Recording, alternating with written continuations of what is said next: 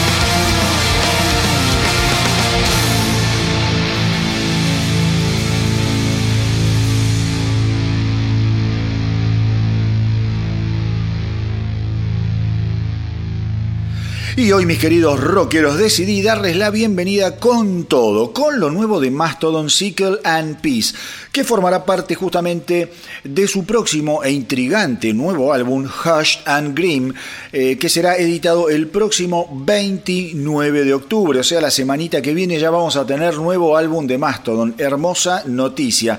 La verdad, eh, les tengo que confesar, que Mastodon no deja de sorprenderme por su fuerza, pasión e inteligencia a la hora de componer y armar sus canciones. Lo de recién, eh, al menos para mí, eh, me pareció de una calidad suprema, una canción repleta de matices, intrincada al punto de tener fuertes lazos con lo mejor del rock o del heavy progresivo de hoy día y con un trabajo de guitarras que habrán visto eh, es muy original, espectacular.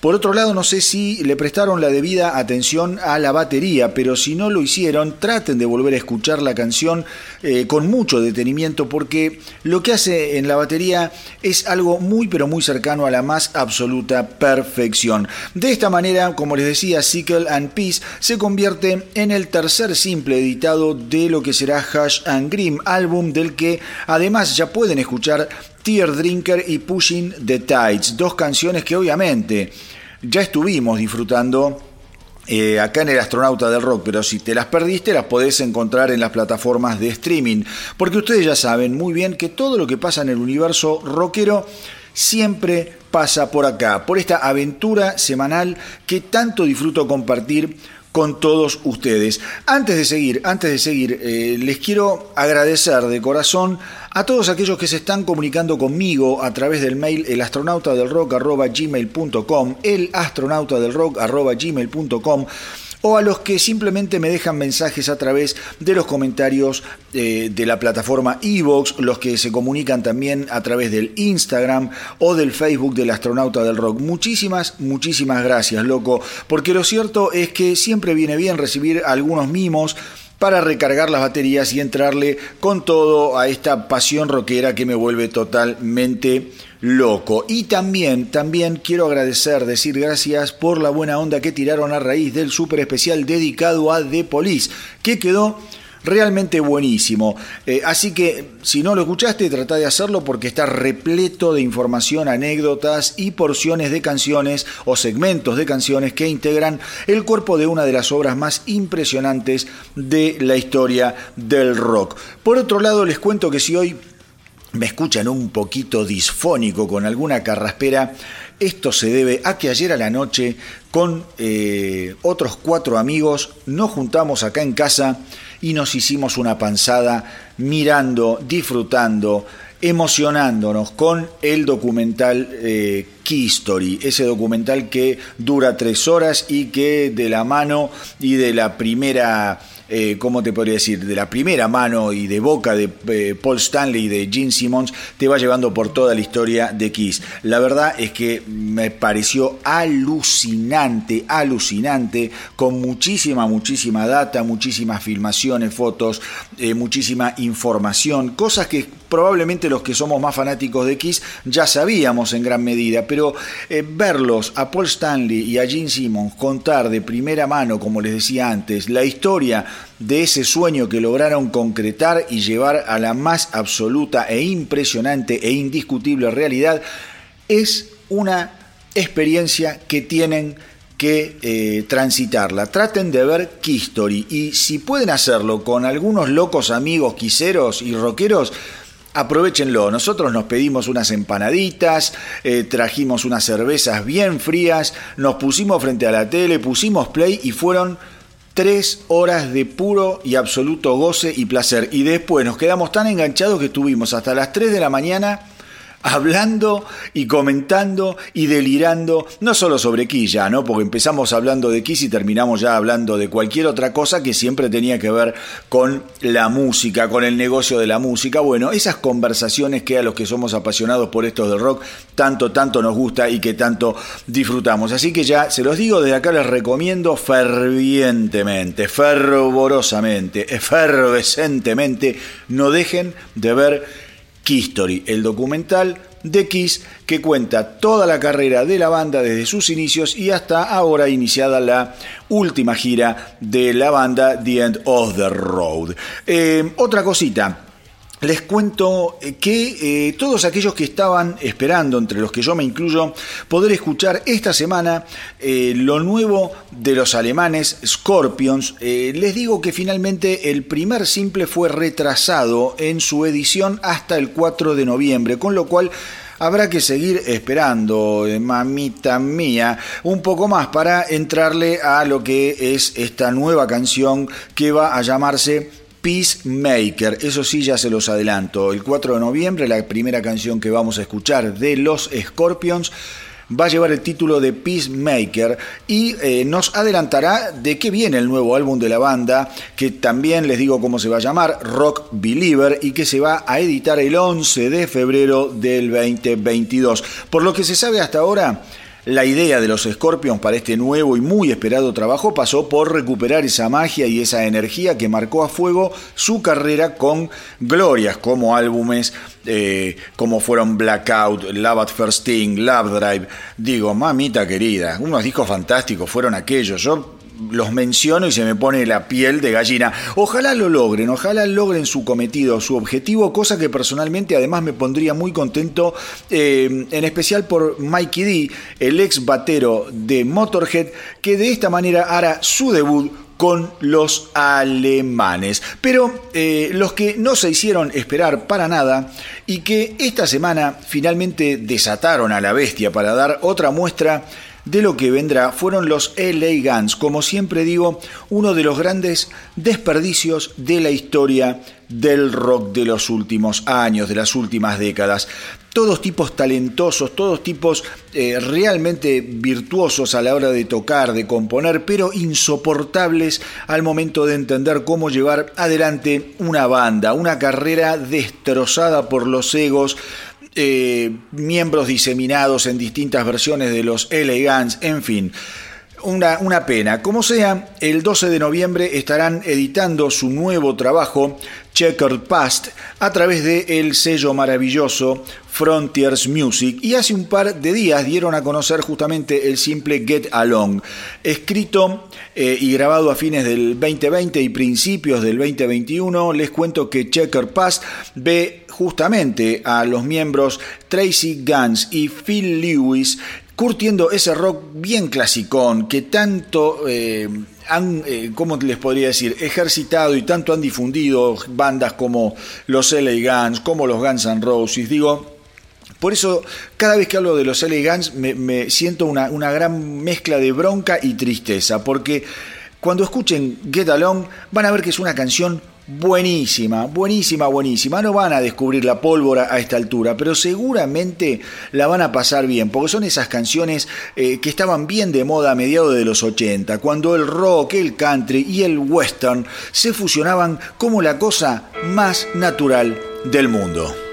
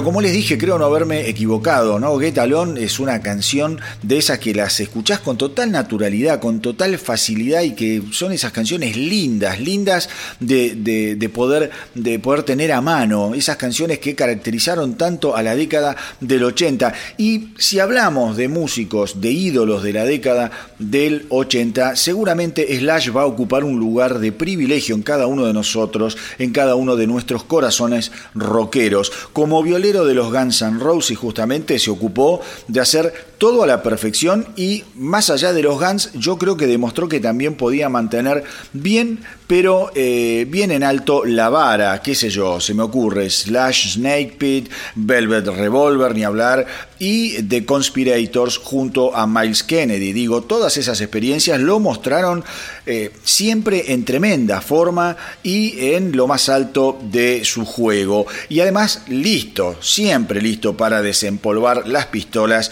y llenarnos de plomo como el experimentado vaquero que es. Hoy en día entonces les cuento que Slash volvió a hacer noticia porque justamente editó una nueva canción junto a su amigote Miles Kennedy. ¿Qué les puedo decir? Eh, la canción se llama The River is Rising y está buenísima. Personalmente me gustó muchísimo más que cualquiera de las dos canciones que eh, llevan editados los Guns N' Roses este año. Me refiero a Absurd, ese tema que era cualquier cosa, y a Hard School. Es cierto que Hard School estuvo mejor que Absurd.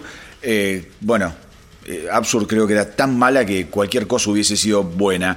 Pero la verdad que si comparo también Hard School con The River is Rising, tengo que decir que Hard School no le lleva no le llega, perdón, ni a los talones. Opinión mía, obviamente, pueden estar o no de acuerdo. Como siempre suelo decir, cuando hablo de Slash, eh, qué lástima que la marca Guns N' Roses eh, se fagocite todo como el ojo de un huracán. Hay álbumes, se los aseguro, de, de Conspirators, como por ejemplo, qué sé yo, World on Fire del 2014, que de haber salido a la venta bajo el paraguas de los Guns N' Roses, hubiese sido imparable en todos los rankings del mundo.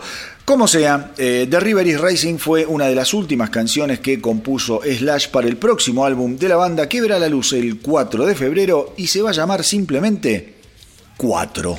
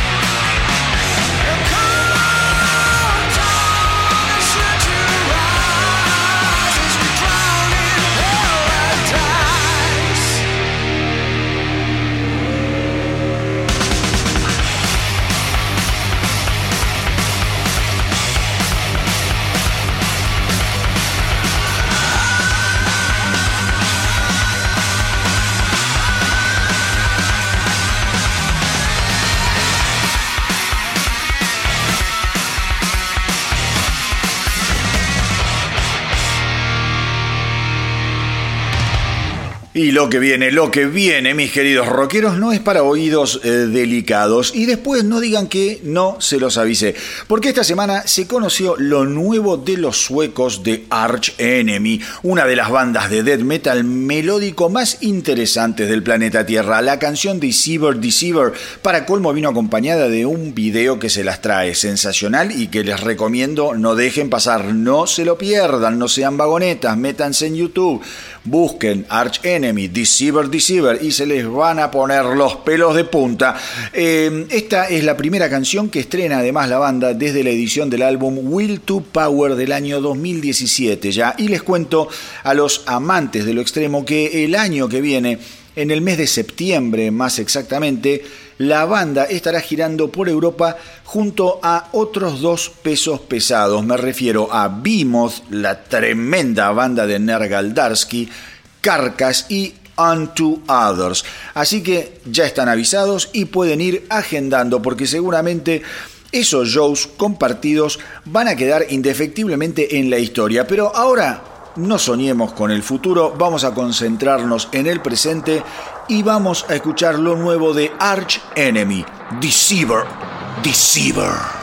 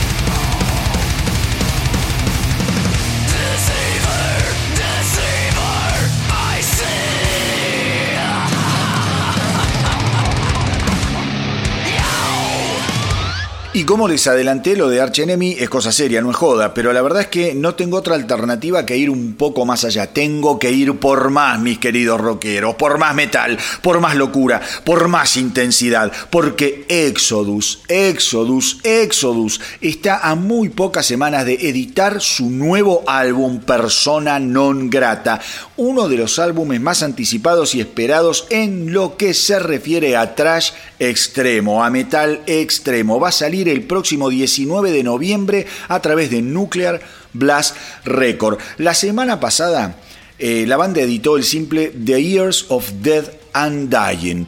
Y como hice el especial de The no tuvimos oportunidad de escucharlo acá en el Astronauta del Rock.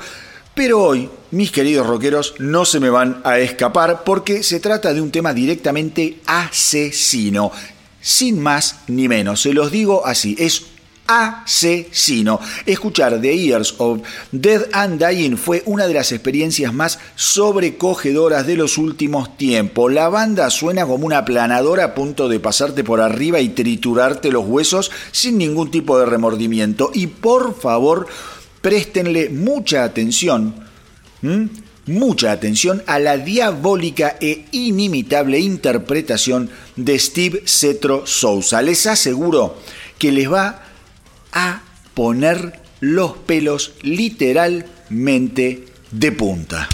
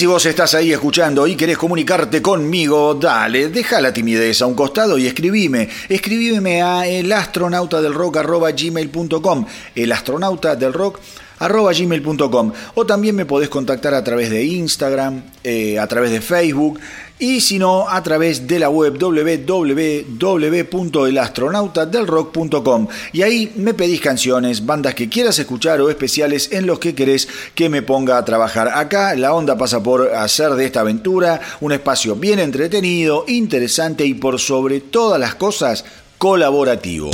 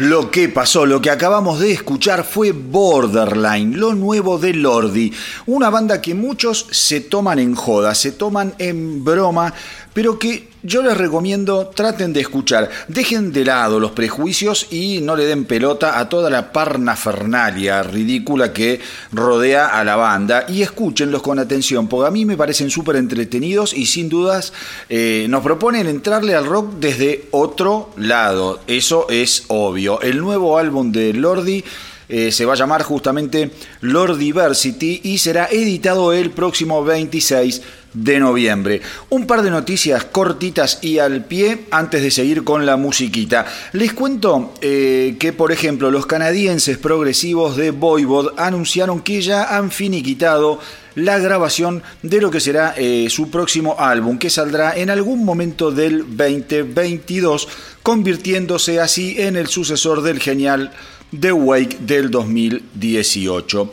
Por otro lado, les cuento también que KK Downing, ex guitarrista de Judas Priest, estuvo deseándole una pronta recuperación a Richie Follner, que justamente fuera quien lo reemplazara cuando KK Downing abandonara la banda hace prácticamente un poquito más de una década atrás. Luego eh, de que el joven guitarrista justamente sufriera una disección aórtica de la cual yo ya les estuve contando bastante mientras cerraba la presentación de Judas Priest en el festival Louder Than Life e interpretaban Painkiller. Y por último, les cuento que el talentosísimo guitarrista de Alice in Change, eh, Jerry Cantrell, dio otro adelanto de lo que será su próximo álbum Brighton, que verá la luz el 29 de octubre. La canción en cuestión se llama Siren Song y nuevamente deja bien en claro por qué Jerry Cantrell es desde hace más de tres décadas uno de los músicos más fantásticos que nos ha regalado el rock.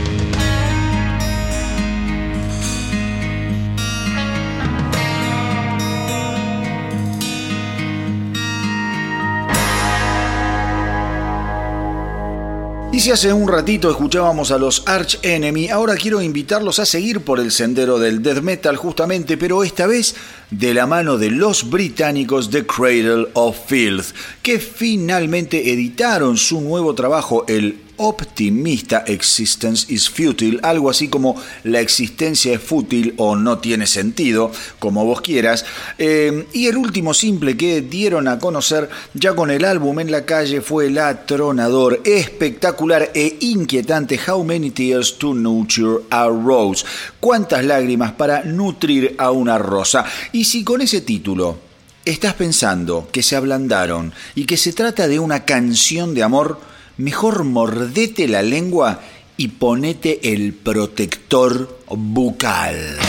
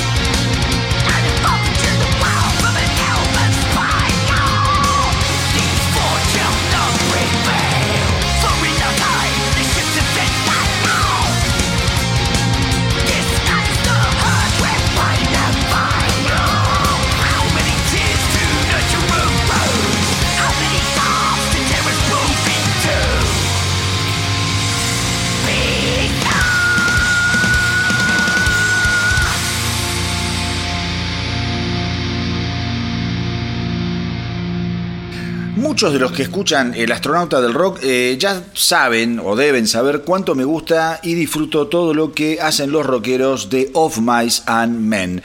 En ese sentido, les comento que la banda ha anunciado estar trabajando en su nuevo álbum llamado Echo y que han eh, estrenado esta semana la muy moderna y poderosa Fighting Gravity, que si ustedes conocen lo que suele hacer Of Mice and Men, van a notar que los muestra incursionando en nuevas áreas sonoras. Es un tema con muchísima atmósfera, van a ver, eh, y una serie de melodías de una brillantez y tensión nerviosa que realmente resultan maravillosas. Con respecto a lo que los fans pueden esperar eh, con la edición de Echo, la banda asegura que básicamente se trata de una radiografía de lo que fue la vida durante el último año y medio. Pero ahora, ahora vamos a escuchar lo nuevo de Of Mice and Men, Fighting Gravity.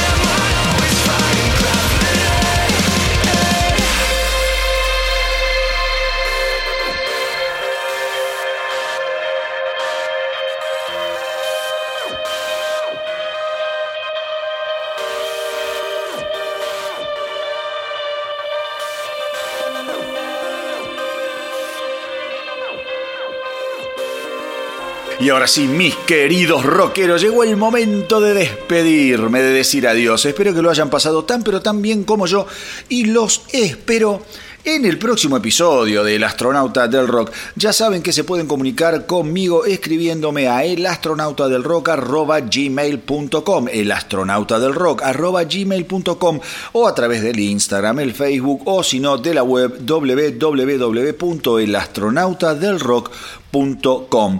Pero antes de despedirme, antes de decirles hasta la semanita que viene, quiero dejarlos con lo que a mi entender fue el estreno de la semana.